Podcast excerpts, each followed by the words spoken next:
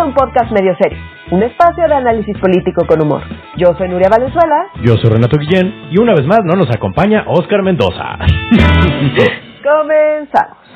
Hoy vamos a hablar de los pormenores de la marcha del 8M, de la bananera y preocupante crisis dentro del Tribunal Electoral, del problemón que se viene con el abasto de medicinas y del general revés a la ley combustóleo muchos temas. Fue una semana súper movida a pesar de que empezó, que, que, pensábamos, bueno, yo la neta llegué a pensar que todo lo que íbamos a hablar en la semana iba a ser respecto a la marcha. Claramente, una vez más, el sistema me dio una cachetada así terrorífica de pronto pronto no va a haber medicinas, de pronto el tribunal electoral, bueno, bueno, no, perdón, me estoy adelantando, me estoy adelantando, es que sí está, sí está muy venezolano, mira, yo que tanto he dicho, como en el Venezuela del Norte, los gringos, güey, y de repente, sí está acá muy, que parece novela de García Márquez este pedo, o sea, Siempre nos pareció un poco novela de García Márquez, ¿no? Es muy cierto, sí, es cierto, es cierto, pero sí, desde que no, no, lo había cubrido, no lo había cubierto profesionalmente hasta, hasta ahora la, la, la bananerez de nuestro país. Pero esto ha sido lo que estamos rodeados, querida Nuria. Cuéntanos, por favor, respecto. Bueno, son varios temas en la, en la marcha. Estuvo estuvo súper intensa eh, eh, la marcha, la jornada. Yo sigo agotada, siento que me pasó un tráiler encima, no me voy a recuperar. y eso que técnicamente no fuiste a marchar, es decir, no, no fuiste al, al, al evento organizado en Zócalo, quiero decir. Exacto, exacto. No, no, no estuve ahí, lo estuve siguiendo en redes sociales, estuve eh, despierta desde muy temprano, me fui. Al final sí me uní a una de las muchas, con, bueno, a varias de las muchas convocatorias que hubo, pero una de ellas era inundar la mañanera con hashtags y con, ah, y con mensajes. Entonces, bueno, no fui físicamente como habían sugerido ustedes, eh, pero sí estuve ahí inundando y ayudando ahí a inundar y a reclamar en la mañanera, ¿no? Entonces, eh, ¿Qué fue lo que pasó? O sea, hablemos, eh, ustedes ya saben, exacto, ustedes ya saben mis opiniones, he sido como muy clara, muy contundente, muy enfática con qué pienso, cómo lo veo, entonces quiero hacer un poco un resumen de qué fue lo que pasó en la marcha y de las cosas que me parece que hay que destacar, más allá de todo lo que ya he dicho en este podcast, y seguiré diciendo, porque no es nomás una cosa para mí del 8 de marzo, es una cosa de todos los días, eh, y intento demostrarlo aquí, y me parece que es algo que eh, consistentemente demostrado a lo largo de las semanas. Entonces, bueno, empecemos con la marcha físicamente, lo que pasó en la marcha en el Zócalo, a la que insisto, yo no asistí, la estuve siguiendo en redes sociales, yo preferí hacer, eh, a mí la verdad sí me da miedo el bicho, entonces bueno, pues yo aquí por mi casa subí, eh, fui a cambiar nombres de calles, eh, fui a pegar carteles, fui a pintar con gis el parque, fui, en fin, eh, hice una serie de cosas, pero decidí no ir a la marcha, pero eh, muchas miles de mujeres decidieron sí ir a la marcha. ¿Y qué fue lo que destacó de la marcha? Bueno, lo primero fue todo el tema del gas lacrimógeno o no el gas lacrimógeno, ¿no? Entonces... Totalmente el gas lacrimógeno, lo documentó la Brigada Marabunta. no, no nada más la Brigada Marabunta, la Brigada Marabunta, eh, reporteras de prácticamente todos los medios de comunicación, de diversos, ¿sabes? O sea, Animal Político, varios periódicos, o sea, está, está, además están las fotos y los videos y se ven eh, las policías con el gas enfrente de las manifestantes, ¿sabes? O sea, como que están las fotos y los videos ahí es innegable, o sea, y... Totalmente. No se puede negar eso, pues, o sea, no, no, no hay más. Entonces, ¿qué pasó? Empezaron a, documentar y a decir, eh, hay gas lacrimógeno, eh, la policía está lanzando objetos, hay una clara violación de protocolos en la actuación policial, ¿no? Eh, eso era evidente. Eh, y el gobierno salió a negarlo categóricamente, a decir, eh, no hubo gas lacrimógeno porque simplemente nosotros no compramos gas lacrimógeno y pues por lo tanto no pudo haber habido porque nosotros no lo compramos. Y después, bueno, ante la contundente evidencia de que había habido gas lacrimógeno, entonces ya salen a decir, bueno, o sea, sí, sí detectamos la presencia de gas, porque de hecho, pues a las policías también les afectó, pero no sabemos de dónde salió, porque no, fue, no, fue, no fuimos nosotras. Wow. Y pues eso es preocupante por dos razones, porque o, o, quiere decir que no tienes el control de qué llevas y quién lo lleva y de dónde sale, o nos estás mintiendo en la cara con alevosía y ventaja a pesar de que está todo documentado. Cualquiera de las dos es preocupante. Sí. O sea, que no tengas el control de, de, de qué están manejando tus policías. Dijeron, no, pues sacan los extintores porque el fuego. Eh, sí, el fuego fue en un momento muy particular de la marcha pero y, y de la manifestación, pero la manifestación duró mucho más tiempo y los gases estuvieron ahí por mucho más tiempo, mucho antes de que, de que saliera el fuego. Eso no lo dijeron. Otro de los temas fueron los encapsulamientos. Entonces, el gobierno explica que los encapsulamientos se dieron para quitarle a, a, ciertos grupos de mujeres martillos, palos y bombas molotov para evitar una confrontación directa, ¿no? Eh, el tema es que pues hubo muchos encapsulamientos, o sea, también están ahí documentados. eh, la explicación puede parecer lógica, pero a mí no me parece lógico que estén encapsulando, y ahí estaban las fotos, era muy claro, a dos personas. Dos mujeres, entre, no sé, eran decenas de policías. Eh, eh, no no no me no me parece justificable bajo bajo ninguna circunstancia no eh, aquí empiezo con eh, las mujeres policías no al gobierno le encanta decir son mujeres son policías son mujeres policías están violentando mujeres. A ver perdón pero como yo lo veo están usando mujeres policías para lavarse su carita. Claro. Porque son mujeres sí pero es un cuerpo policial con protocolos que deben seguir y con comportamiento de cuerpo policial que es lo que son. Mujeres o no mujeres son un cuerpo policial que está uh -huh. preparado y está vestido y está tiene eh, elementos de protección como el cuerpo policial que es. Entonces, que las pongan mujeres no cambia absolutamente nada más que el hecho de que son mujeres. Y lo que sí les ayuda es a decir, están violentando mujeres. Entonces, para mí las están usando de pretexto para poder justificar cualquier actuación porque son mujeres. Y qué chingados tiene que ver que sean mujeres no dejan literalmente de, de escudo un humano. cuerpo policial. Las están usando de, de, de, escudo humano y las están usando de pretexto para poder salir a decir porque suena muy bonito decir estás incendiando mujeres entonces a ver. Eh, ah bueno y la cereza en el pastel es que las están coordinando hombres vestidos de civil eso sí. también está documentado. Entonces, es muy cierto. eh, pues que a mí no me vengan a decir, ay, están violentando mujeres, porque es evidente, así dolorosamente evidente que están usando eso de pretexto y que nada más ponen mujeres ahí para poder decir, estás violentando mujeres. Pues sí, ya sabemos que, o sea, es un cuerpo policial y me vengo aquí a quejar de que se violentan mujeres todo el tiempo. Entonces, no me vengas tú a mí a decir, tú que me tienes que proteger, que no me estás protegiendo, que estoy violentando mujeres, porque es, es claro que es un pretexto.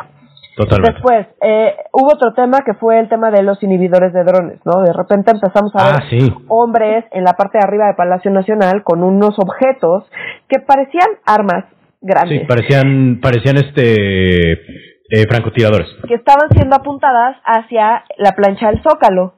Entonces salieron a de, entonces obviamente pues las mujeres que estaban en la plancha del Zócalo se empezaron a asustar a decir, güey, hay unos hombres ahí parados con armas, ¿qué pedo? Y se empezaron a asustar porque pues no es para menos, hay si hay antecedentes en este país de no se olvidan. Exacto, que no se olvidan. Entonces, eh, después sale el gobierno a decir, "No, no, no, no, es que son son inhibidores de drones."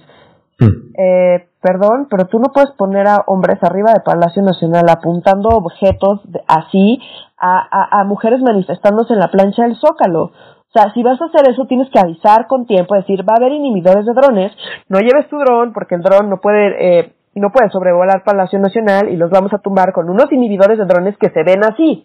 Uh -huh. Si no haces eso, eh, estás intimidándolas. A propósito, no, sin y... querer, me da lo mismo. Es, es, es, una intimidación clara y directa y abierta a las mujeres que se están manifestando. Y es por lo menos una falta de criterio. Por lo menos. Totalmente. No, y además el uso no avisado de drones lo que hace es eh, vigilar, eh, o sea, evitar que se eh, usen imágenes vistas desde arriba para así también tener menos eh, responsabilidad por parte de las autoridades. Es decir, si desde la manifestación tienes un dron que está controlando todos los movimientos que hacen que se hacen a 200 metros de altura, ves todos los abusos que se realizan al mismo tiempo. Es decir, eh, eh, pretender evitar eso sin avisar previamente también está mal. O sea, no es una solución chida de no, no, no, no queríamos dispararles balas. No, no, solo estábamos evitando que documentara el actuar de, el, de la autoridad. Ahora, esa no fue la explicación que dieron. Lo que dijeron es no para que no sobrevolaran Palacio Nacional, ¿no? O sea, por un tema de seguridad nacional. Y eso. Claro, a. Eh, eh, eh, a Maduro lo intentaron matar con un dron. Entonces, bueno, es, se entiende. O sea, sí, sí puedo entender que no se pueda sobrevolar Palacio -huh. Nacional. Eh, pero la documentación, y digo, también hubo documentación aérea que había, o sea, hay muchísimas imágenes de drones de lo que, lo que estaba pasando y de hecho justo en ellas vemos cómo sale muy claramente el gas del lado de las policías hacia las manifestantes. ¿Que hubo gas de un lado y del otro? Sí, siempre hay, pero las manifestantes iban en cuerpo gentil, ¿sabes? O sea, como iban con su ropita y sus y, listo. Eh, Las policías tienen protección y se supone que pues están eh, em, están capacitadas para justamente manejar este tipo de situaciones, ¿no? Cosa que también se documentó que se violaron.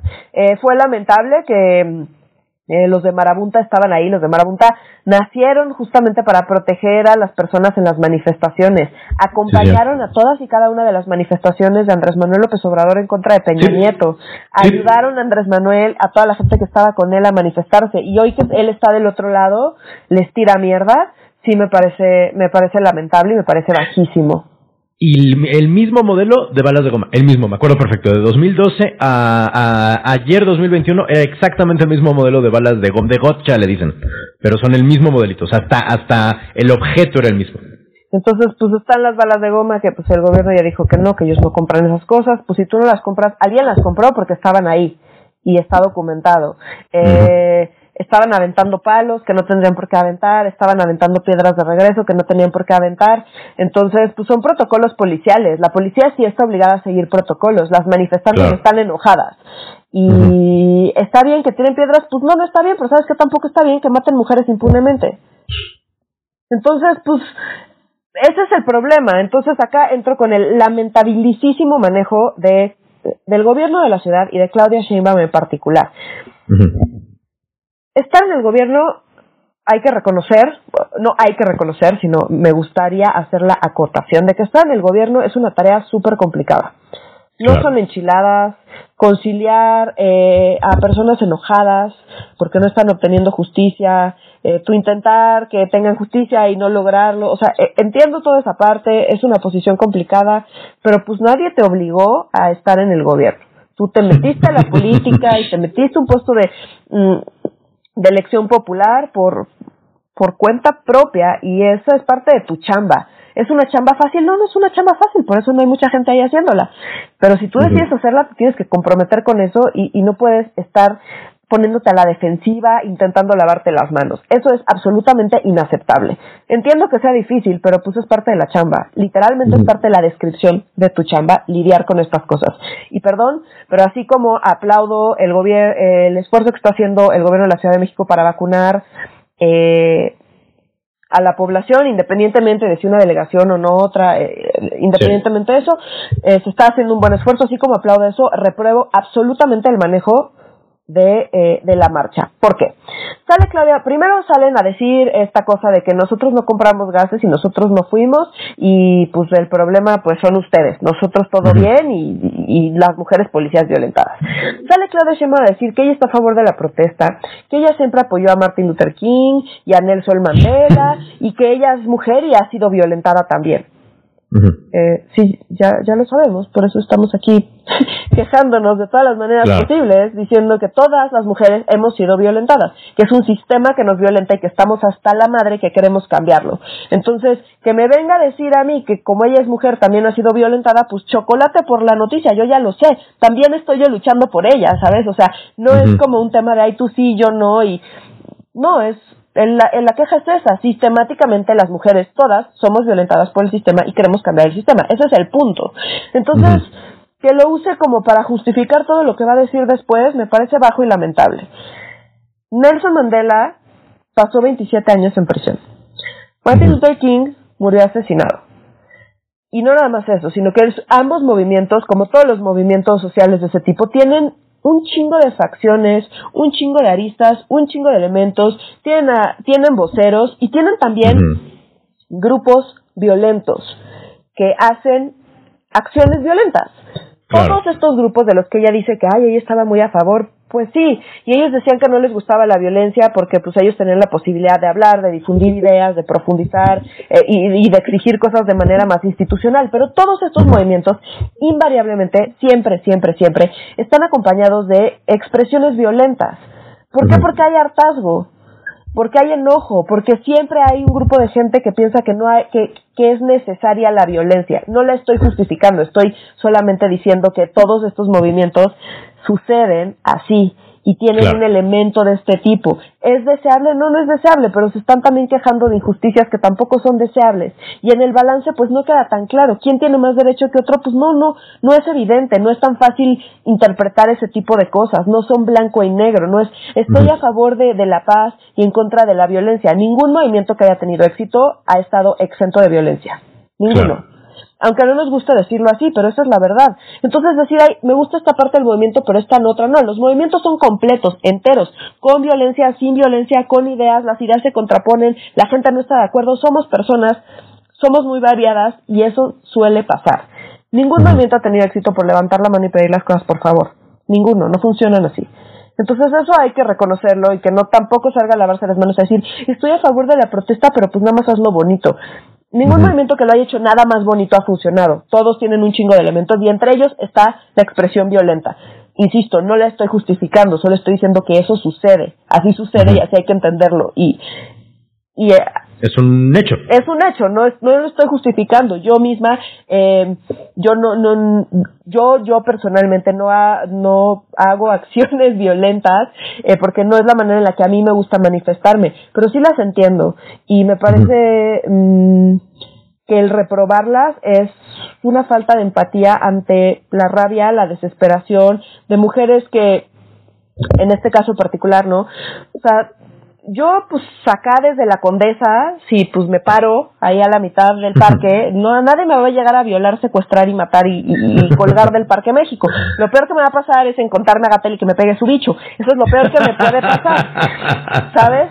Eh, que está está muy mal, pero pero las mujeres que viven en barrios violentos, las mujeres que viven en zonas rurales, las que salen a la calle y sistemáticamente las matan, las secuestran, las violan, las usan como objetos, sistemáticamente a ellas, a sus amigas, a sus mamás, a sus hermanas, a, su, a toda su comunidad, y van y se quejan y nadie hace nada, y no obtienen justicia de ningún lado, y gritan en oídos sordos, nadie las escucha, nadie las atiende, y lo único que les queda es ir a llorar a sus tumbas.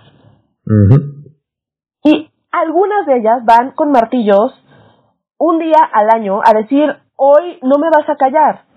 Hoy, hoy, hoy vengo a expresar lo enojada que estoy y cómo nadie me escucha. Entonces, yo no puedo llegar a decir, ay, no, así no, así no, entonces, ¿cómo sí? Porque la justicia no se las estamos dando. Entonces, no, le, no sienten que les quede de otra más que salir con su martillo y decir, con este martillo no te me acercas, cabrón. Porque ya estoy hasta la madre que te me acerques todos los días a violarme.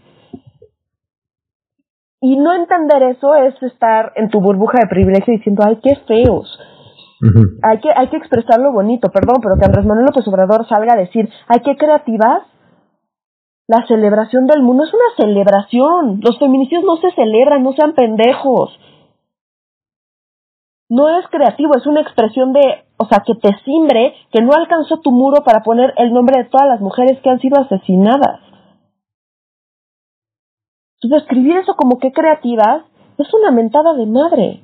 Son mujeres muertas, asesinadas, que no obtienen justicia. Entonces, perdón, me parece eh, absolutamente lamentable, reprochable, indignante y hasta a mí me dan ganas de salir a romper todos los vidrios de Palacio Nacional cuando escucho esas cosas. Como gobierno no puedes responder así, no puedes, no puedes. Tienes que cerrar el hocico y decir, tengo que seguir trabajando. Y Clara Sheinbaum sale a decir, sí, hay que seguir trabajando, pero, y el problema está en sus mm. acentos. Entonces, ¿qué es lo que destaca ella y todos sus comunicados en redes sociales y los comunicados de, eh, por parte de la policía? Hubo hombres. Entonces, Clara Sheinbaum, con un, con un tono súper a la defensiva, sale a decir, a ver, casi casi lo dice así, a ver, ¿Por qué no dicen nada de que haya hombres? A ver, los infiltrados, a ver, sus bombas molotov, a ver, ¿por qué no dicen nada de eso? Es como, sí, eso, mm. eso no fue la marcha. Eso fueron partes muy particulares y mínimas de la marcha. La marcha y la marcha del movimiento general es algo mucho más grande que eso. Y el que tú pongas el acento y pongas el foco en el momento donde hubo un incendio, están incendiando mujeres policías, no. Hubo un episodio, un momento de la marcha donde incendiaron mujeres policías. Sí. pero el abarcar y resumir toda la marcha en que se incendian mujeres policías, perdón, pero eso no es lo que está pasando y el que lo manejes así es lamentable. A ver, ¿por qué no dicen de los hombres? Fueron cuatro hombres, dos de ellos eran escoltas. Cuatro hombres. Había miles y miles de mujeres y está, está poniendo el énfasis en cuatro hombres que encontró y en un incendio que hubo. Eh, eh, eso cómo es no querer deslegitimizar, deslegitimar, perdón, el movimiento. ¿Cómo puedo interpretarlo de cualquier otra manera que no sea que estás queriendo deslegitimizar todo lo que estamos diciendo y todo lo que estamos reclamando? Perdón, pero no hay otra manera de interpretar eso. Entonces, por más que empiece su discurso diciendo que ella es mujer y también la han violentado, por más que ponga mujeres policías y por más que diga que ella es fan de Martin Luther King, si después de todo eso se pone a la defensiva a decir, a ver, ¿por qué no dicen nada de los hombres? A ver, ¿por qué andan incendiando policías? Como si el movimiento nos dedicáramos, vamos todas a incendiar policías al zócalo. Sí, es. No, ese no es el punto. Entonces, que ella haga ese, de ese el punto es lamentable. Mm. Punto final. O sea, como no, cierras el hocico y dices, tenemos que seguir trabajando. Dice, entiendo su enojo, entiendo su rabia, pero no son formas. ¿Dónde vamos a terminar? Pues, ¿por qué no empezamos por dar justicia? Mm. ¿Por qué no empezamos por ahí en vez de estar pensando dónde va a terminar la escalada de violencia? Pues de origen el problema es la injusticia, esa es la primera violencia y de ahí para arriba. Entonces, ¿por qué no cortas tú esa violencia? La de la injusticia y la impunidad. Entonces, insisto, yo no salgo con martillos a romper cosas, pero sí las entiendo. Claro. Y, y me parece que lo mínimo que nos merecemos como movimiento plural que somos es que las autoridades por lo menos reconozcan eso y no de dientes para afuera, no que empiecen su discurso diciendo entiendo su enojo pero, no, sin peros. Entiendo su enojo, pido disculpas y sigo trabajando para que haya justicia. Punto, eso es todo lo que puedes decir. Todo lo demás es una falta de respeto absoluta. Así lo vivo yo, me siento agraviada y me parece que poner el acento en que hubo un incendio y cuatro hombres es quitarle voz a todo lo demás que estamos reclamando. Entonces, si van a empezar con, ella, ¿por qué, por qué, por qué sin sus monumentos? Pues que o sea, que pongan un presupuesto para limpiar monumentos. O sea, perdón, mm. pero eso es más razonable. Si no pueden dar justicia, pues por lo menos que limpien monumentos. o sea, algo, ¿sabes? Como, pero, pero así no, así no, me, me parece súper, súper, súper lamentable. Y otra vez es un tema de narrativas y de mensajes, porque vemos la casa de Andrés Remer aquí en la Roma. ah, sí eh, donde pues él le puso ahí sus tablones, obviamente llegan las mujeres a quitar los tablones y a grafitear violador por todos lados, y el gobierno de la ciudad responde mandando un chingo de policías para proteger la casa. Como 20, o sea, si eran, dos docenas, sí, sí, sí, Otra vez, es un tema de narrativa, es un tema de mensaje. Estás mandando el mensaje de que Andrés Remer, que tiene más de 60 denuncias por violación y abuso sexual, es más legítimo el derecho a proteger su casa que, eh, que los reclamos de, de todas las mujeres. No mames, o sea, como eh, otra vez es un tema de mensajes, se ve mal, eh, la narrativa de la casa de Andrés Remer rodeada de policías se ve mal. Es narrativa. Y mi último comentario como sobre estas cosas es tiene que ver con Estefanía Veloz. Otra vez, ah. estamos viendo acá el machismo y el patriarcado así en todo su esplendor. Félix Salgado Macedonio viola mujeres y todo el mundo se le va en contra de Estefanía Veloz porque no renuncia al partido, que por cierto esto terminó renunciando. Sí, ya renunció. Independientemente de si estás o no estás de acuerdo con ella, hay que revisarnos un chingo de por qué ella es la incongruente. Y ella, eh, y, toda la culpa, parece que toda la culpa la es como si ella hubiera violado. Pero el que violó fue el otro señor. Independientemente si estás o no estás de acuerdo con ella y sus ideas, y si le estamos exigiendo congruencia absoluta y perfecta a una mujer que está intentando levantar la causa feminista adentro de Morena, evidentemente no lo logró, eh, pero ese no es el punto, el punto es que aparentemente le estamos exigiendo más a ella que a López Obrador o al propio Félix Salgado Macedonio. Si hay que revisarnos un chingo hay que revisarnos un chingo cuando ella es la incongruente y cómo es posible y, y, y, y Andrés Manuel López Obrador. O sea, porque, perdón, ella no está solapando violadores y ella no está violando gente. Entonces, ¿por qué la exigencia recae en ella? No entiendo. Y a mí no me cae particularmente bien, ¿eh? O sea, no estoy, pero otra vez, el feminismo no, es que te caigan bien las mujeres, el feminismo es que no las estés victimizando por ser mujeres y que no estés usando parámetros eh, diferenciados entre hombres y mujeres. Entonces sí me parece que una vez más eh, el machismo en todo su esplendor le está está ahí recayendo toda la culpa en Estefanía Veloz que pues ella ella qué ella no violó gente no, y de nuevo, ya renunció, o sea, ya lo hizo. Exacto, entonces no ha sido perfectamente congruente en todos los momentos de su vida. ¿Quién sí? Porque yo no. Yo sé que yo no. No, yo tampoco. Entonces, pues que le estemos exigiendo eso a una mujer que está intentando hacer cosas, eh, me parece también lamentable. Entonces sí hay que revisarnos un chingo en ese sentido. Lo entiendo. Em, y pues ya, otra vez, no es una pinche celebración. Ah, por último, AMLO. Ajá. ¿Qué? ¿Qué pasa? ¿Qué puede ser peor que todo lo que acabas de decir? Este tema de que, o sea, igual, cuando él otra vez tiene que ver con dónde pone el acento. Entonces, siempre empieza diciendo, sí, sí, sí, las causas de las mujeres pues son legítimas. De algunas mujeres, no, no, no, AMLO, ya estoy hablando de ah, AMLO, ajá como siempre lo maneja un poco como algunas mujeres tienen algunas causas que pues no me queda de otra más que decir que son legítimas, pero el verdadero problema aquí es que quien está armando y, y, organizando todo esto es son los conservadores y la oposición. Ah, como la oposición está importando conceptos del feminismo para atacarme a mí personalmente. Correcto. No señor, no se equivoque. El movimiento feminista lleva décadas. El movimiento feminista empezó antes de que usted entrara siquiera a la política el movimiento feminista es mucho, mucho, mucho más grande que usted. No se equivoque.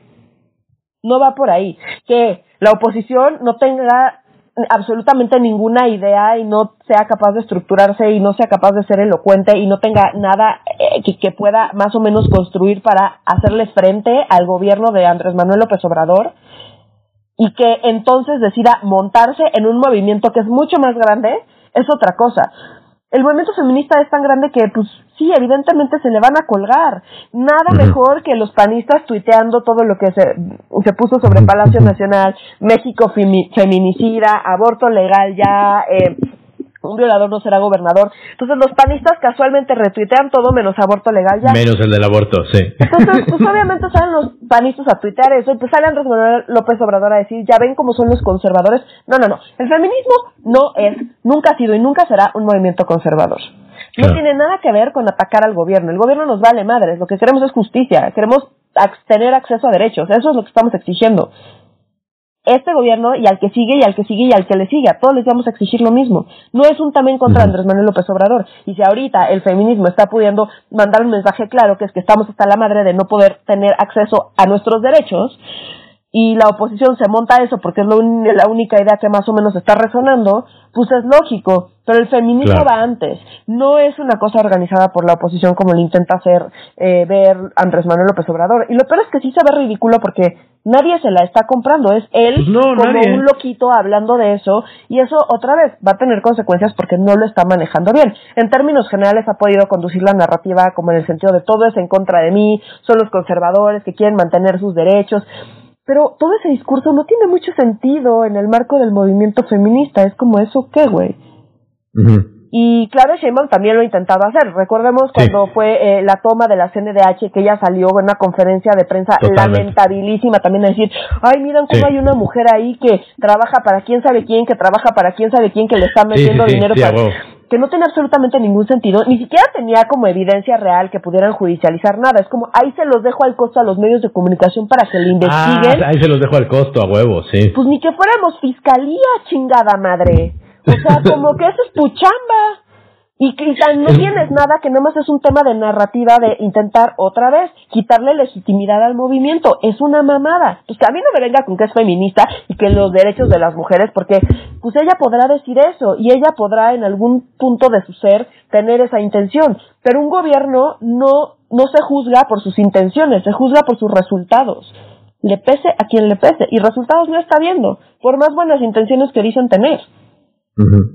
Me da mucha risa que lleva este todo el tiempo que lleva la cuarta transformación, Claudia Sheinbaum lleva tratando de hacer el mismo truco que Andrés Manuel. El mismo truco Jedi de son los conservadores, pero ella no le sale. Entonces digo, a nadie le sale, solo le sale a, Andrés Manuel. Y entonces cuando ella lo intenta es patético y es todavía peor. O sea, todavía Andrés Manuel medio se sale con ella de, ay, bueno, es Andrés, ¿no? Y entonces hablamos de otra cosa. Pero cuando lo intenta hacer Claudia Sheinbaum, realmente neta no le sale y resulta ser patético y todavía el doble de trágico. Y digo, ya nada más para cerrar este tema, me da mucha risa como tú y mi pareja tienen algo en común, que es que cuando están muy emputadas con alguien más, le hablan en segunda persona, ¿sabes? Como, no, fíjate, estás tú aquí pendejo, yo como te estoy viendo, que me estás diciendo a mí, güey, ¿sabes? Entonces yo como media hora diciendo, ay, güey, me estás regañando bien cabrón y yo ni poder tengo, güey, o sea, no mames, Sí, lo hago, estoy, estoy, estoy muy enojada, o sea, me sí, no, claro, no, no, y totalmente justificado, yo por eso cierro el hocico. Que me digan, que me digan, ay, sí me importan las mujeres, pero mira como tu movimiento no tiene ninguna validez porque hay cuatro hombres metidos, no mames. No, no, no. Mira, al menos ellos lo hacen para conservar el poder y no como tantos y tantos eh, postadores en Facebook que lo hacen para sentirse moralmente superiores. ¡Ay! Estas no son las formas, ¿sabes lo que te digo? O sea, tantísima gente en redes sociales sacando su, su high moral en ser mejor que las, eh, las manifestantes que pintan paredes, ¿no? En fin, y si no tienes un amigo que hace eso, tú eres ese amigo. Pero bueno, este pasando en temas mucho más peligrosos, bueno, no sé si más peligrosos a estas alturas del heteropatriarcado, pero digamos, en temas un poco más técnicos y un poco más, lo que decíamos al principio, bananeros y preocupantes, el Tribunal del Poder eh, Judicial, a ver, siempre me equivoco, este es mi Odebrecht, carajo, este es mi agronitrogenado, puta madre, el Tribunal Electoral del Poder Judicial de la Federación. Así es tiene como una ruptura interna que no estoy terminando. Ya lo habíamos medio discutido, pero parece que está agarrando un calor que no habíamos predicho tampoco. O sea, porque recuerdo que el presidente sacó un, un recuerdo que hablamos de que salió en un desplegado y todos dijimos, pues qué raro que salió en un desplegado, como que esto no tiene sentido y como que pasaron un par de semanas. Y ahora todo está mostrando que hay un resquebrajamiento cabrón adentro del mismo tribunal, ¿no es cierto? Sí, o sea, a ver, el resquebrajamiento que ya también ya lo hemos mencionado en este podcast viene desde hace un chingo, ¿no? O sea, recordemos cuando, eh, bueno, eh, se bajó ya Nino Talora de la presidencia, cuando quedó la 4T, que intentaron ahí como eh, empujar a que el tribunal resolviera en favor de Morena, eh, cuando ganó el PAN la gubernatura en Puebla eh, y pues ella no, no, no cedió ante las presiones y después se hizo un desmadre interno y terminó bajándose de la presidencia. Y desde entonces pues básicamente ella eh, eh, pues se, la pasa votando en contra de todas las mamás que hace el tribunal y como son siete en el tribunal, pues eh, eh, no es suficiente su voto junto con el de eh, Reyes Rodríguez, que son los dos que votan siempre eh, juntos. Siempre en contra. Y, y de repente se les une un, uno que otro, ¿no? Entonces, eh, ¿qué fue lo que pasó? A ver, eh, salió a la luz un tema que me parece lo suficientemente escandaloso como para orillar a, a, a, Vargas, que es el actual presidente del tribunal, a abiertamente renunciar, porque esto es escandaloso. ¿Qué fue lo que pasó? A ver, el 28 de enero sesionó la Comisión de Administración del Tribunal. La Comisión de Administración del Tribunal es pues, literal una comisión que discute y vota y toma decisiones con respecto a temas administrativos dentro del Tribunal Electoral. Está conformado por tres consejeros del Consejo de la Judicatura y dos magistrados electorales. ¿Ok?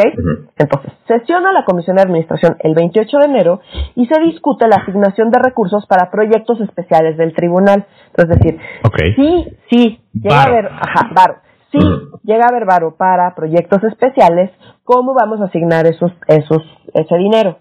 Entonces, en lo que determinó la comisión fue, vamos a, a, discutirlo en el comité de administración y el comité de administración tiene que aprobar esos proyectos.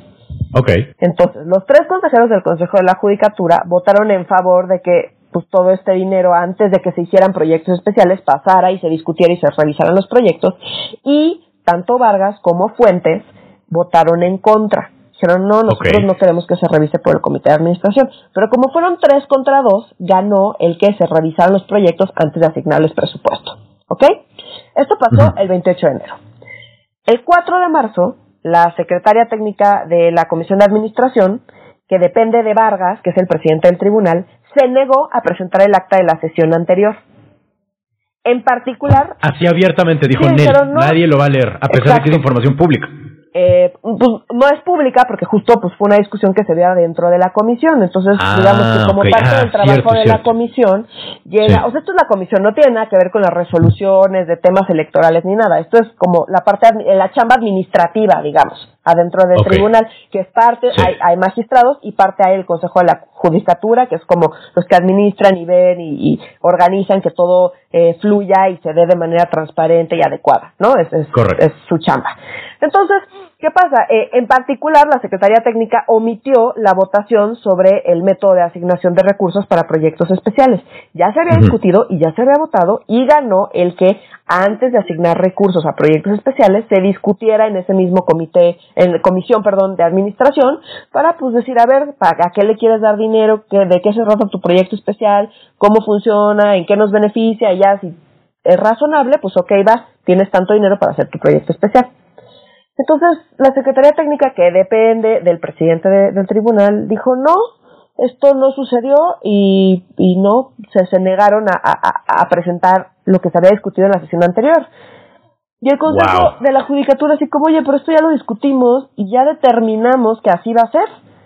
Entonces, pero pues si no presentan el acta y se firma y se aprueba que ese fue un acuerdo, pues en términos prácticos le da pues puerta libre para que el tribunal electoral pueda hacer proyectos especiales sin que eh, esta comisión revise de qué se trata el proyecto. Como quien dice, se lo están pasando por el arco del triunfo el acuerdo previo. Exacto, sin tener que, o sea, entonces, pues, ay, yo puedo usar como, pues, ya estoy desapareciendo aquel acuerdo que ya se votó, ya se discutió, ya se votó, decidieron desaparecerlo y pues así, pues yo puedo usar el dinero como yo quiera. Entonces, Wow. eh, se hizo un desmadre y ¿qué, qué pasó? Vargas, vía la cuenta oficial de Twitter del Tribunal Electoral, todos los otros magistrados no tenían idea de lo que había pasado dentro de la comisión de administración, porque solo eran Esto dos. para mí es lo más cabrón de todo. Perdón, déjame hacer el pequeño paréntesis. Que te tengas que entrar por Twitter de este tipo de cosas está delicioso. Pero cuéntanos, por favor, perdóname, te interrumpí. No, no, no, está bien. Entonces sacan en Twitter una madre que dice que rechaza las estrategias, o sea, le echa la culpa a la judicatura, al Consejo de la Judicatura, dice que rechaza las estrategias que pongan en peligro el adecuado funcionamiento de la institución, precisamente en este año electoral tan importante con los comicios más grandes de la historia. Recordemos que en este tribunal, con estos desmadres, ahí van a recaer todos los problemas, van a terminar ahí y ellos los van a tener que resolver. Y esta joyita de ser es el presidente del tribunal.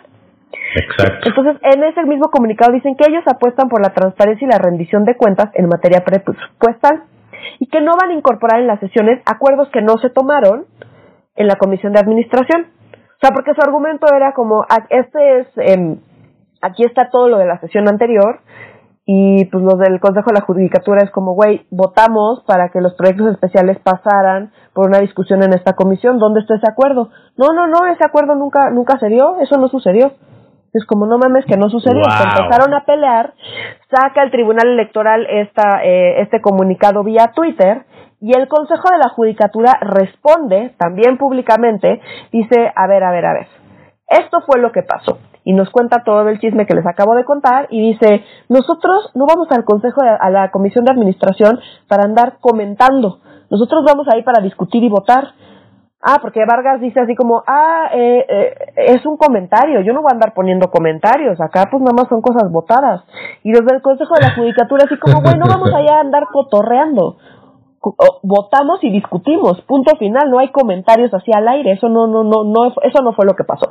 Nos cuentan qué fue lo que pasó, pasó y en ese momento salen, otra vez, Yarino Tálora, eh, Reyes Rodríguez y Alfer Infante salen a decir, a ver, a ver, a ver, nosotros Un nos momento. súper, súper, súper desentendemos de todo lo que se dijo, de todas las publicaciones que pusieron en la cuenta oficial del Tribunal Electoral. A nosotros no nos avisaron, nosotros no tuvimos conocimiento de nada, no teníamos absolutamente idea de que esto estaba pasando y nosotros consideramos que el Consejo de la Judicatura es una fuente de legitimidad y no, Wow. no estamos para nada a favor de lo que se está diciendo que, que rechamos no creemos que el Consejo de la Judicatura esté poniendo en riesgo el adecuado funcionamiento de la institución.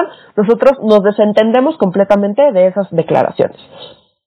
Acto seguido se suman Felipe Fuentes y Felipe de la Mata. Entonces se quedan solos eh, Vargas y, Eh. y, eh, de hecho Fuentes votó en, e- en esa y, de- y después se desentendió.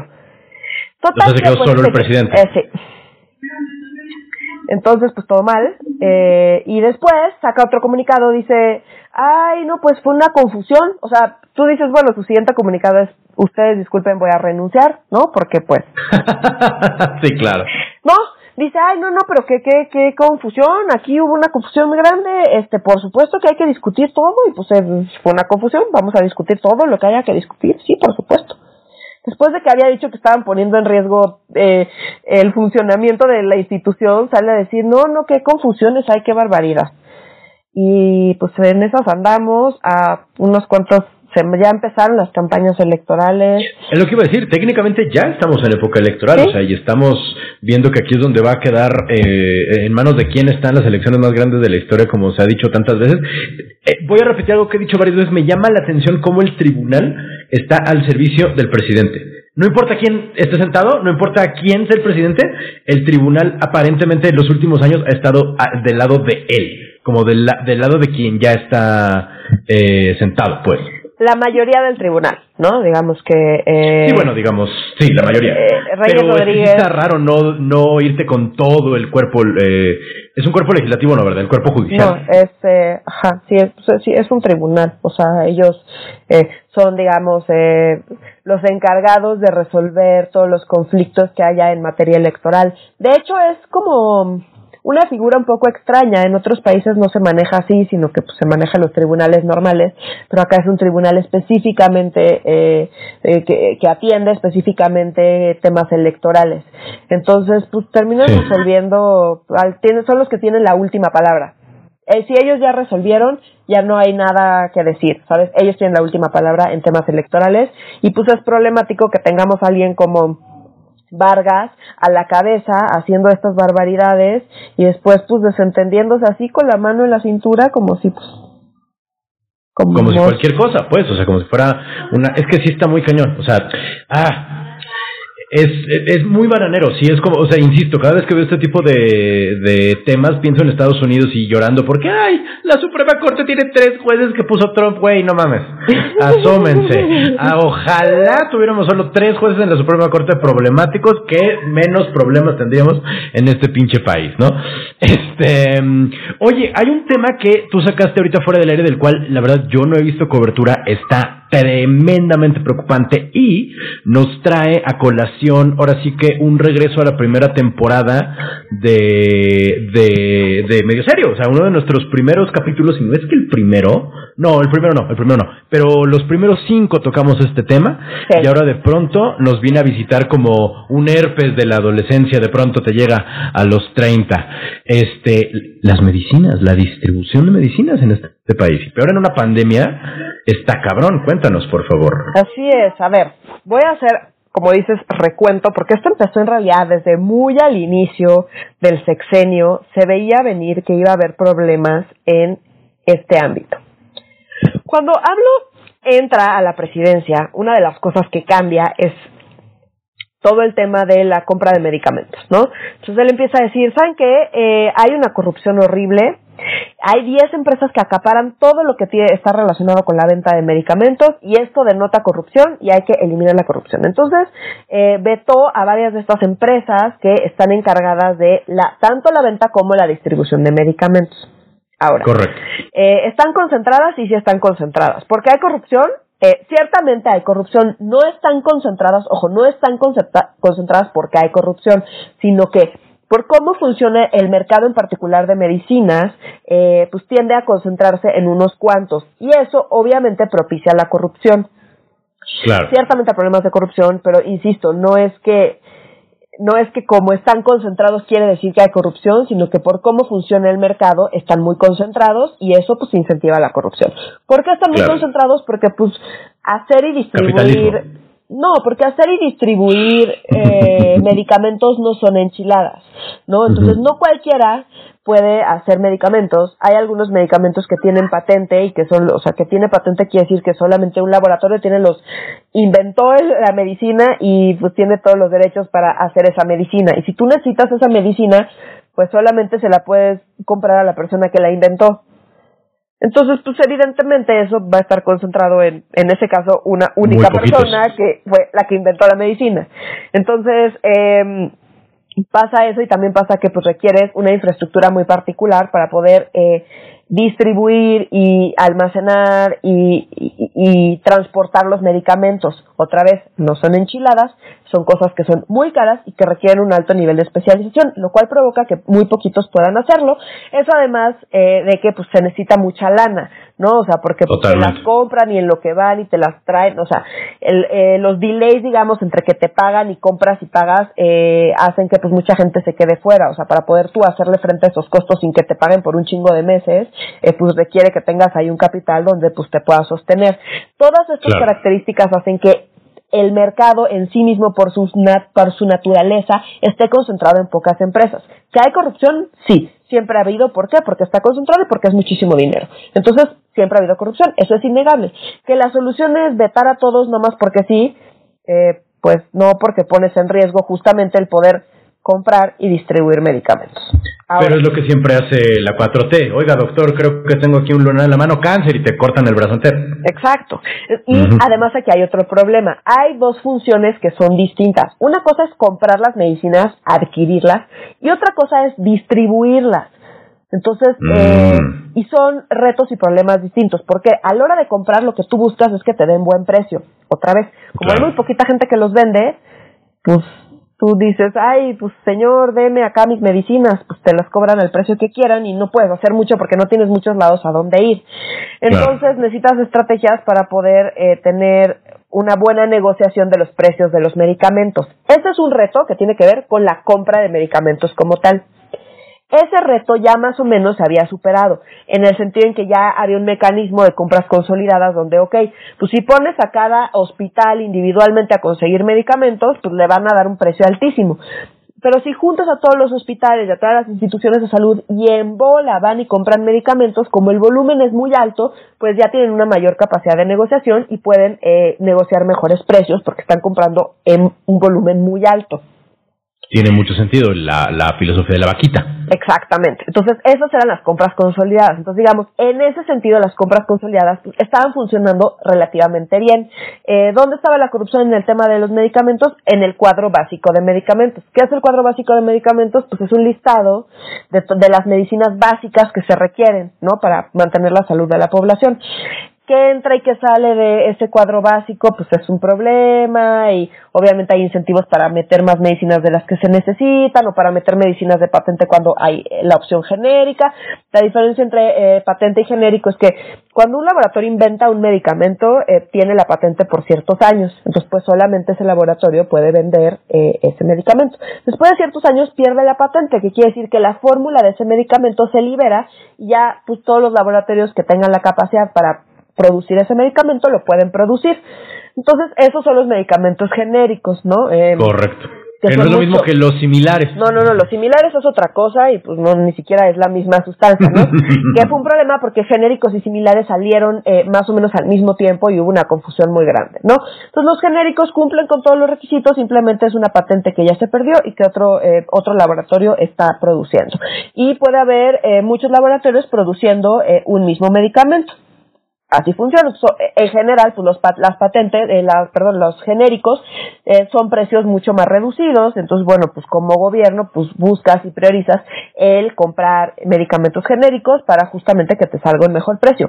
¿Siempre es necesariamente lo más conveniente comprar genéricos? No, no necesariamente. ¿De qué depende de un chingo de cosas eh, que pues tienen que definir los expertos, ¿no? Eso, así funciona. Entonces, digamos que ahí estaba el problema de corrupción. Y luego, el problema más grave de corrupción en realidad está en el tema de distribución. Ya que compras el medicamento, pues lo tienes que ir a distribuir a todo el país. Hospitales, clínicas, lugares, ¿quién necesitas? Entonces van y distribuyen. Y uno es cómo vas y distribuyes. Y otro es ya que llegó a la clínica que no desaparezca el medicamento. Y ahí ah, está buena parte también de la corrupción. ¿Por qué? Porque pues no se abren una caja, sacan una pastilla y el resto de la caja desaparece. ¿No? Y pasan ese tipo de cositas ya a nivel micro que es mucho más difícil de controlar. Entonces, buena parte de la corrupción en, en el tema del desabasto de medicamentos no era tanto que no se consiguiera y no se comprara y no se distribuyera, sino era que se perdía en el camino, digamos. Ah, no más. Y son problemas radicalmente distintos que hay que atender de manera radicalmente distintas. Pero como que la 4T nunca entendió la diferencia entre la adquisición de medicamentos y la distribución de medicamentos. Son retos distintos. Entonces dijeron, no, no, no, el problema es que todo está, lo están acaparando unas cuantas empresas, vamos a vetar estas empresas y todo el mundo, güey, ¿cómo les hace para comprar medicamentos y ya? ¿Quién te los va a vender y quién te los va a distribuir? No, pues ahí vemos. Dijimos, esto va a ser problemático. Esto se van a meter en problemas graves. Tú lo dijiste. Ajá, o sea, no hay de otra, se van a meter en problemas graves. ¿Cuál fue la solución que dio el gobierno? Dijeron, bueno, ok, vámonos eh, con la ONU vámonos con la ONU para poder hacer el mismo concepto de compra consolidada, solo que eh, digamos que la ONU te ayuda con esta negociación y es una negociación internacional. El mecanismo suena bien. En principio, cuando empezó el sexenio, eso no se podía hacer. ¿Por qué? Porque para que tú pudieras comprar y vender medicamentos en México, tenías que pasar por una serie de controles de calidad de COFEPRIS. ¿Qué fue lo que hicieron? Quitaron estos controles de calidad eh, nacionales y dijeron, bueno, tenemos acá todo el listado de países donde si está aprobado el medicamento en ese país, lo podemos comprar directamente. Sí, lo recuerdo también. Y pues eso tiene pros y tiene contras, ¿no? ¿Por qué? Porque pues los, eh, los controles de calidad varían ampliamente entre los distintos países y no todos los países que están en esa lista pues tienen eh, la misma calidad que teníamos nosotros originalmente. Ahora, te da la ventaja de que tienes mucha mayor flexibilidad, porque acá pues sí está muy bien el control de Cofepris, pero si Cofepris la caga, pues se atora todo que pues es la 4T, pues no se caracteriza por ser muy eficiente, entonces quizá eh, fue mejor solución esa que dejarle todo al cofepris de la 4T, ¿verdad? Pero bueno, entonces, el 28 de enero del año pasado pasó esto que te digo de que quitaron eh, las trabas para la compra de medicamentos. Entonces ya con esa traba eliminada, en julio, o sea, esto fue en enero, quitaron las trabas. En julio, el presidente anunció que David León, ¿te acuerdas de David León, el, de, el del video de Pío López Obrador?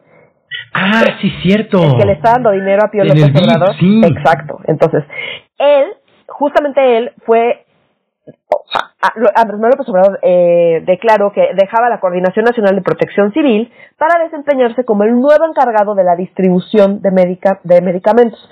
Entonces, pues, ¿cómo lo resolvió la 4T? Poniendo a David León a, distribuir medicamentos para que no haya corrupción.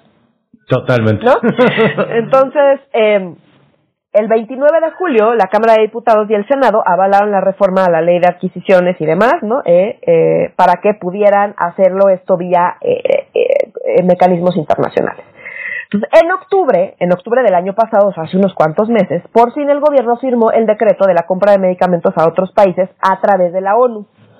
¿no? la ONU tiene una oficina que se encarga de ayudar países de diferentes regiones a tener adquisiciones públicas más eficientes y más transparentes.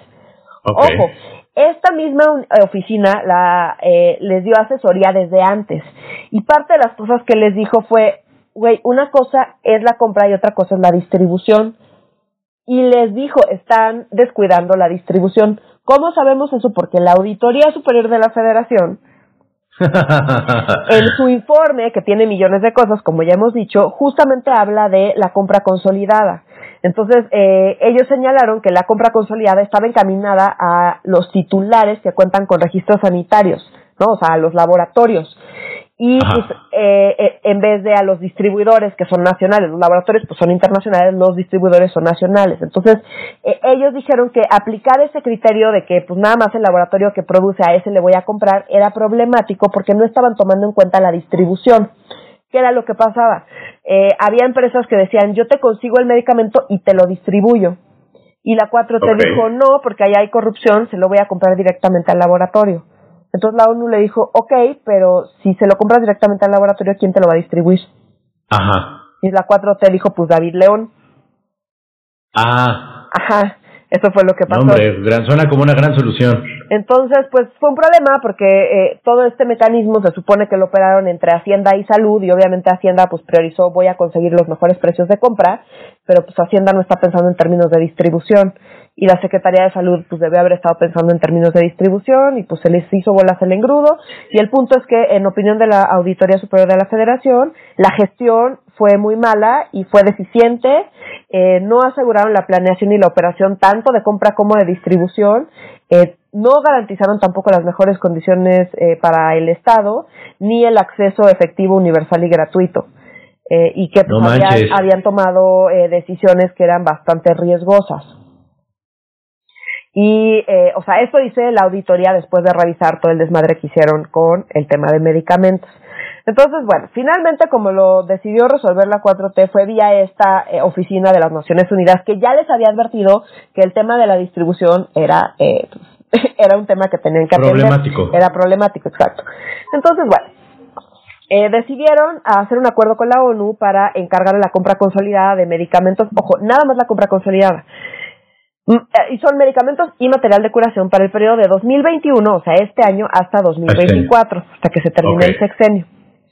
Entonces, eh, entonces dice el presidente que con este acuerdo ya no habrá corrupción en la compra consolidada de medicamentos, que ojo, el problema de corrupción no era necesariamente la compra consolidada de medicamentos, de hecho esa era la parte que menos corrupción tenía. La corrupción estaba en todos los demás eh, eh, partecitas, digamos. Sí. Eh, y dice que bueno esto incluía a eh, a todas las eh, las instituciones de salud y a 26 estados que habían aceptado adherirse seis estados rechazaron la adhesión que son eh, Aguascalientes Guanajuato Morelos Nuevo León Tamaulipas y Jalisco y ellos pues tenían que hacerse responsables de su abastecimiento local no okay y luego dijo el gobierno, bueno, y lo que hicimos para el tema de la distribución es que una empresa distribuidora va a hacer sinergia también con la ONU para tener una red de frío en todos los establecimientos de salud de México. Así fue como dijeron que lo iban a solucionar. Ok. Eh, obviamente, Supongo que no lo hicieron por cómo lo estás contando. No, ahorita ahí vamos a qué fue lo que pasó. Ah, su madre, okay. La industria nacional eh, pues empezó a quejar y dijeron, oigan, pues es que nos están excluyendo, eh, no necesariamente van a garantizar como los mejores precios y pues nos están literalmente haciendo un lado y están afectando a la industria nacional. Entonces Alcocer dijo, no, no es cierto, no, esto no excluye a la industria nacional, pueden participar en sus procesos de licitación, pero pues tienen que cumplir con los criterios de, de, de la ONU, ¿no? Entonces, bueno, pues hasta acá todo parecía que pues más o menos habían logrado eh, resolver el problema. Estamos hablando de Insabi, IMSS, ISTE, Pemex, Sedena y los 26 estados. Ok. Pues resulta que no lograron conseguir todos los medicamentos que necesitaban. Ay, güey. Eh, ajá. Y los que sí lograron conseguir, eh, resulta que les acaban de avisar que eh, no va a haber medicamentos hasta junio. ¿Cómo? Sí, eh, hubo retrasos y no van a llegar los medicamentos hasta junio, entonces que de aquí a junio, pues que cada quien se rasque con sus propias uñas. Pero, pero ellos son las uñas. O sea, ¿con, o sea, pues, ¿con, qué se van a rascar? ¿no? Pues no. O sea, lograron, eh, lograron conseguir buena parte de los medicamentos, pero no les van a llegar hasta después de junio y eh, hubo um, varios medicamentos y material de curación que no fue posible adquirir vía este mecanismo y pues que también se van a tener que rascar con sus propias uñas. Pero les acaban de avisar apenas. No manches, o sea, esto quiere decir que en ninguna de estas instituciones va a haber este grupo de medicinas. No quiere decir que en México van a ser inconseguibles, sino que no hay disponibles para estas, eh, eh, eh, para este grupo, pues. Pues sí, pero ¿sabes qué pasa si cada quien se rasca con sus propias uñas y tiene que conseguir de un para el otro los medicamentos? Sí los consigues, pero ¿sabes a qué precio? No, claro, y a qué costo, no, está cabrón, cabroncísimo. Entonces, y, pues, y, esto va a devenir en muertes, o sea, gente se va a morir porque no va a estar su medicamento, ¿no es cierto? Y un gastadero de dinero, y o un gastadero de dinero, van a tener que comprar medicamentos carísimos porque pues me urge el medicamento para antier, y pues estoy yo solito pidiendo el medicamento a una empresa gigante, pues me va a decir, ah, sí te lo doy, pero este es el precio, tómalo, déjalo. Híjole. Y pues no tienes con qué negociar. No manches, no manches. Y sabemos, eh, eh, ¿vamos a ver otra vez padres de niños con cáncer en las calles a causa de esto o es otro tipo de medicamentos? Eh, pues hay de todo, no sé exactamente cuáles sean las claves, o sea, justo, eh, o sea, hicieron, digamos, hacen como todo el procedimiento, se van a comprar 1.587 claves de medicamentos y material de curación a través de este mecanismo internacional y 620 claves, o sea, como un poquito menos de una tercera parte, van a ser eh, comprados como, o sea, pues cada quien con sus, se va a rascar con sus propias uñas. Y de todos modos, eh, para estos 1587 que sí consiguieron, de aquí a junio no va a haber. Entonces ya les dijeron, pues, eh, van a, no va, no vamos, van a tener que considerar, eh, pues, comprarlo por su cuenta y preferentemente en contratos abiertos que permitan consumir el mínimo contratado. Ay, no, no manches, no manches. y esto fue lo que pasó. Es un tema súper complicado y es un tema que terrorífico, la, terrorífico, sí, no ha sabido manejar bien. Parecía que habían encontrado la solución vía esto, pero pues sí dejaron ahí muchos huecos y muchas cosas que no consideraron. Y luego falta ver que su distribución les funcione, porque pues operarla no son enchiladas. Changos. Aquí no sé qué pasó con David León, porque te acuerdas que habían dicho, Ay, vamos a ponerlo en pausa en lo que se resuelve. Eh, no sé si al final se salió, se quedó o qué, porque pues tampoco han dicho, han dicho mucho, no sé qué pasó con ese señor, pero como sea, pues no nos da mucha confianza que él, él era el encargado de la distribución de medicamentos, que es donde está el mayor problema de corrupción. No, pues está cabroncísimo. Híjole, Híjole, eh, espero que no tengamos que escuchar más de esto en un futuro, pero mucho me temo que sí lo tendremos que hacer. Oye, querida Nuria, ya para acabar y de manera veloz, aunque es un tema increíblemente eh, interesante y un revés cabroncísimo y genial a Andrés Manuel, eh, la llamada ley combustóleo, la reforma eléctrica, sufrió un, sufrió un revés, pero leyendo cómo estuvo el pedo, dijimos los dos, está genial la verdad es que es una, es una solución genial a, eh, a, a Andrés Manuel. Nadie la vio venir. Es así, nadie la vio venir. ¿verdad? No, no, no, la verdad es que estuvo, a ver, sí veíamos venir que iban a llover amparos y ah, acciones de inconstitucionalidad y demás, porque ya habíamos dicho, como eh, la Corte ya se pronunció. Entonces, a ver, recordemos que hicieron cambios a eh, la ley de la industria eléctrica, que ya hemos acá dicho mil veces que son para beneficiar a CFE a costa del medio ambiente, eh, por eso le, llaman la ley combustóleo, ¿no? Porque mm, justo la CFE pues utiliza mecanismos de producción de energía con combustóleo, que es muy contaminante, eh, dos cosas graves, es muy contaminante y es muy caro. Eh, sale más barato las energías limpias y pues como su nombre lo indica, no contaminan. Entonces, eh, pues esto para beneficiar a CFE eh, y, hicieron estos cambios donde le dan prioridad a CFE, dejando de lado a pues, todas las energías limpias, que insisto, son menos contaminantes y son más baratas. Entonces, pues bueno, los pelos de punta, todo el mundo dijo que pues, esto es una mamada y va en contra de la eh, pues, de la eficiencia y de la competitividad y pues del desarrollo y del medio ambiente y va en contra de todo.